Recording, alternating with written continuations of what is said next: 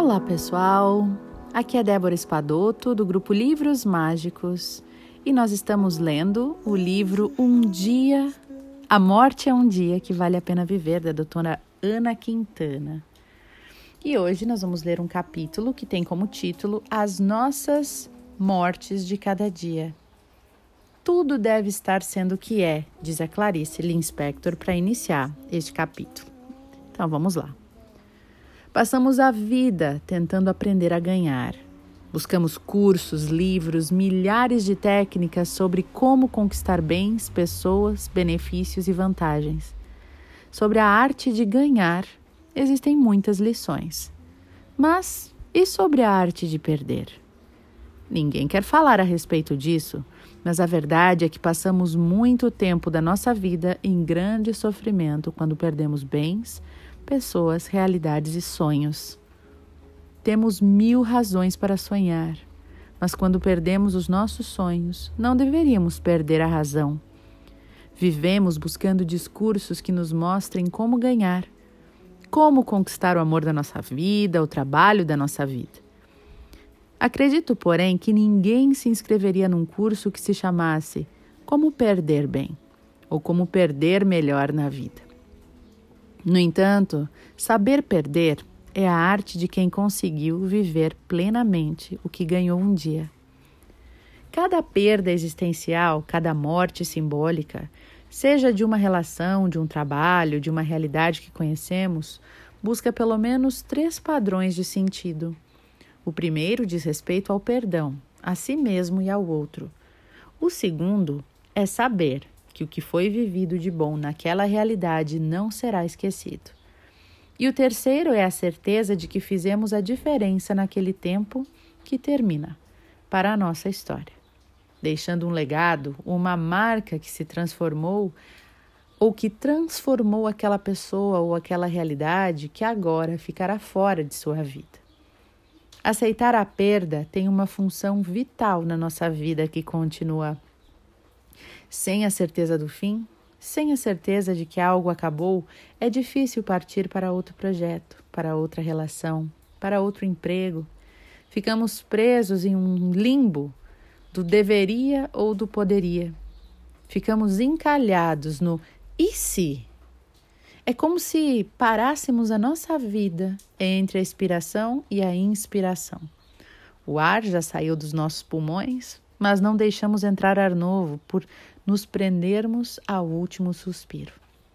E esse intervalo é o que mais tememos na vida e do que mais fugimos. Quando terminamos um relacionamento, mas não aceitamos que ele acabou, ficamos no intervalo. Viramos zumbis afetivos. As relações morrem, mas tentamos mantê-las vivas dentro de nós. Muitas relações apodrecem dentro de nós e contaminam todas as outras. Entendemos que é muito mais difícil vivenciar a perda do que ficar no velório dela. Mas superar a perda é muito mais fácil do que ficar no ar irrespirável da putrefação afetiva. Essas perdas simbólicas podem ser mortes mais difíceis de lidar do que a morte real. Na morte real não tem discussão. Porém, a morte simbólica ou a morte de uma relação, de um trabalho, de uma carreira às vezes deixa a impressão de que não foi realmente morte, que há algo vivo ainda. E alucinamos, acreditando alguma coisa, que alguma coisa poderá ressuscitar aquela relação, ou aquela carreira, ou aquela realidade. E esse momento de se certificar que a morte está acontecendo é também um muro o muro daquela relação, daquele trabalho, daquele momento, daquela fase da vida. Chegamos ao muro e não dá para pular ou para dar uma volta. É preciso olhar e reconhecer que existe essa morte, que existe esse fim. E só conseguiremos passar à próxima etapa se estivermos, se tivermos uma destas três confirmações de que perdoamos Deixamos nossa marca ou levamos a história conosco, tirando dela os aprendizados possíveis. Percebo isso na condução de processos de luto que não estão relacionados com a morte em si, Primeiro nos perguntamos se tem algo de que nos arrependemos, algo que contribuiu para aquela morte. Ter dito que não devia ou deixado de falar o que devia. Se a resposta for sim, nos sentimos responsáveis pela construção daquela morte.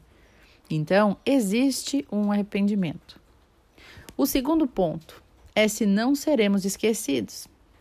Isso acontece especialmente com ex-mulheres e ex-maridos. Alguns fazem de tudo para se tornarem eternamente presentes. Não querem ser esquecidos de jeito nenhum, mas deixam marcas profundas de ódio e de vingança apenas. Seria libertador se se fizessem lembrar não pelo mal, mas sim pelo bem que causaram. E o terceiro ponto para ser uma experiência de imortalidade, seguimos em frente mas deixamos algo de nossa essência, de nossa história, naquele tempo, naquele ambiente, naquela pessoa que sai da nossa vida.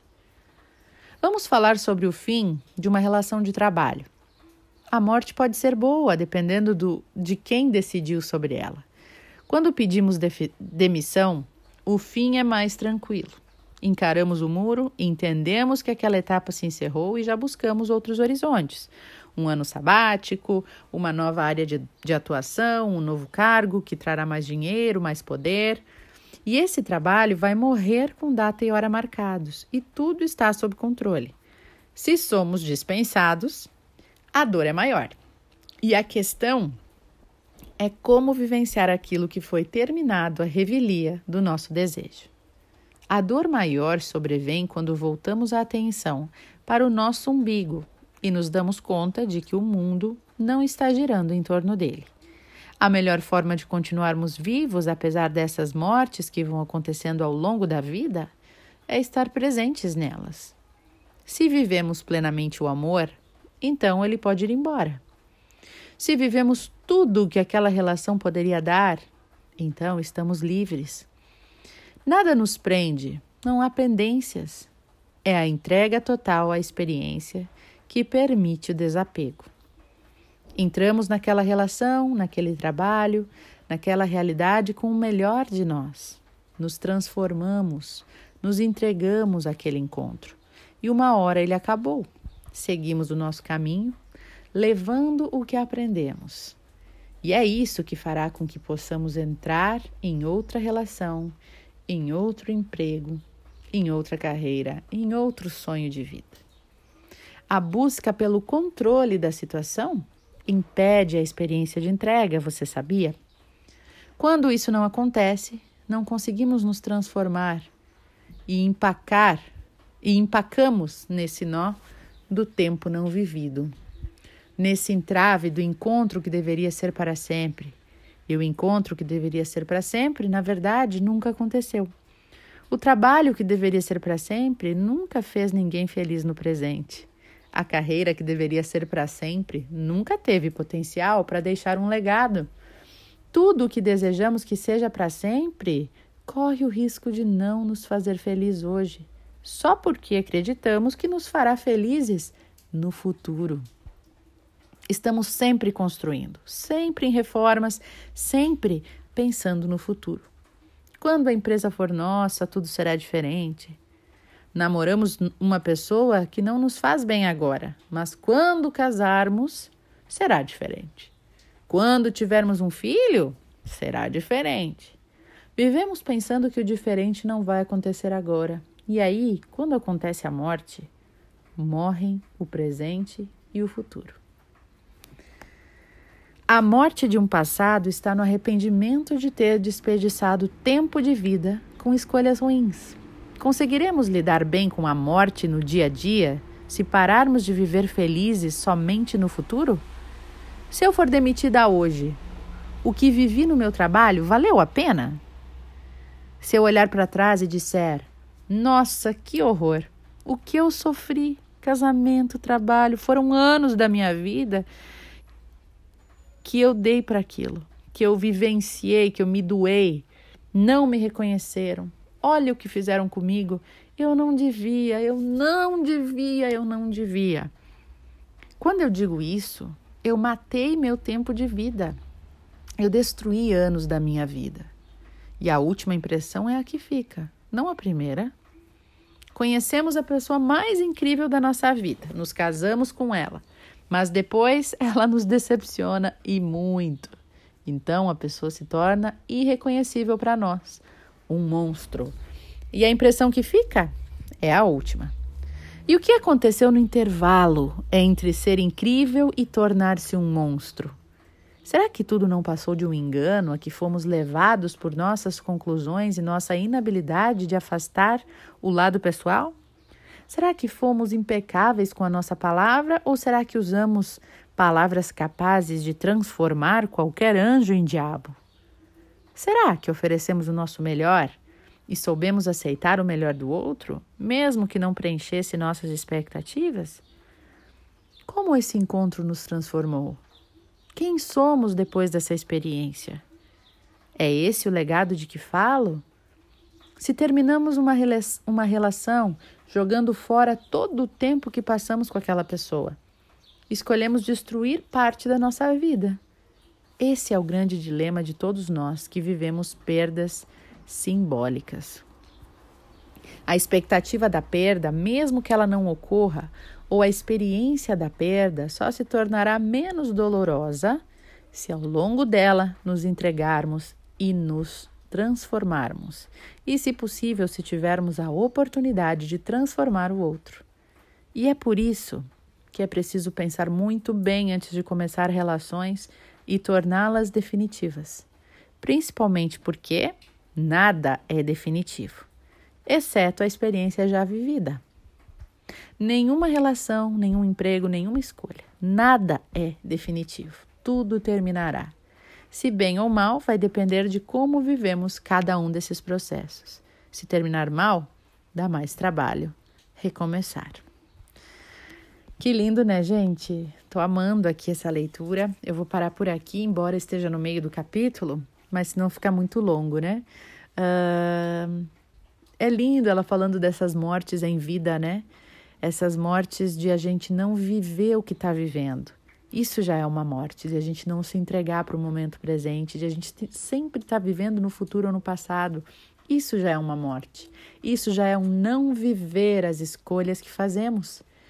A gente às vezes passa um tempão planejando um casamento, uma festa, umas férias, e aí quando chega lá a gente não vive.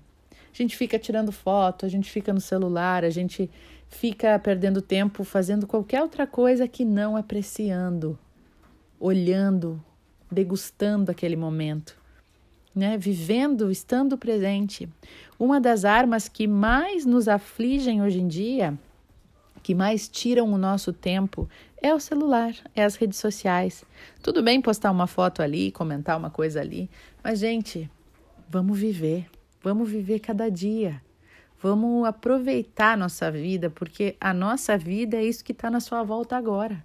Independente do que você está fazendo aí, uns estão caminhando, uns estão andando de carro, uns estão no ônibus, uns estão limpando a casa, uns estão tomando banho. A sua vida é o que está na sua volta aí, agora, neste instante. Então, quando você desligar esse áudio, presta atenção na sua vida. Faz o favor para você de viver hoje e sempre, sempre que você lembrar Liga, se liga, aperta esse botão da consciência e presta atenção na sua vida. Eu deixo vocês com essas reflexões. Eu desejo ótimas reflexões após esse áudio e até o nosso próximo áudio. Beijos no coração.